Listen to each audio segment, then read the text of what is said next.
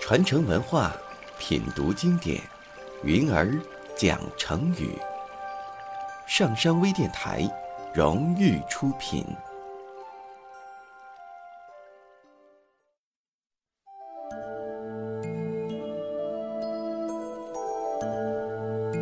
汉朝的时候，在西南方有个名叫夜郎的小国家。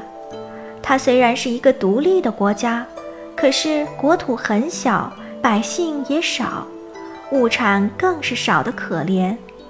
但是因为邻近地区以夜郎这个国家最大，从没有离开过夜郎国的国王就以为自己统治的国家是全天下最大的国家了。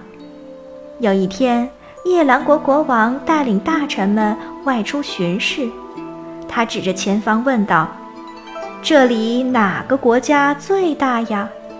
大臣们为了迎合国王的心意，急忙回答：“当然是我们国家最大喽。”谁知国王又抬起头来，望着前方的高山问：“天底下还有比这座山更高的山吗？”大臣们又回答：“天底下没有比这座山更高的山了。”走着走着，他们又来到一条小河边。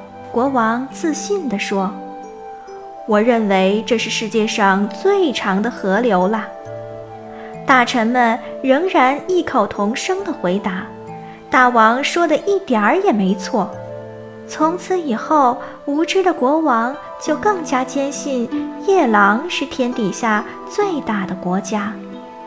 此后不久。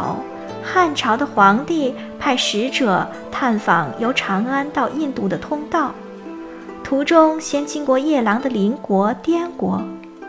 滇王问使者：“汉朝和我的国家比起来，哪个大呀？”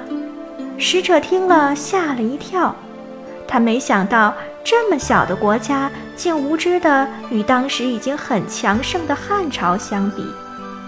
更让使者没想到的是。等他到了夜郎国以后，骄傲而又无知的国王竟然不知天高地厚地问了使者同样的问题。后来，这个故事就被人们广为流传，成为了骄傲无知的代名词。这个典故出自《史记·西南夷列传》。夜郎是汉代西南地区的一个小国，后来人们就用“夜郎自大”的成语，比喻无知而又狂妄自大的行为。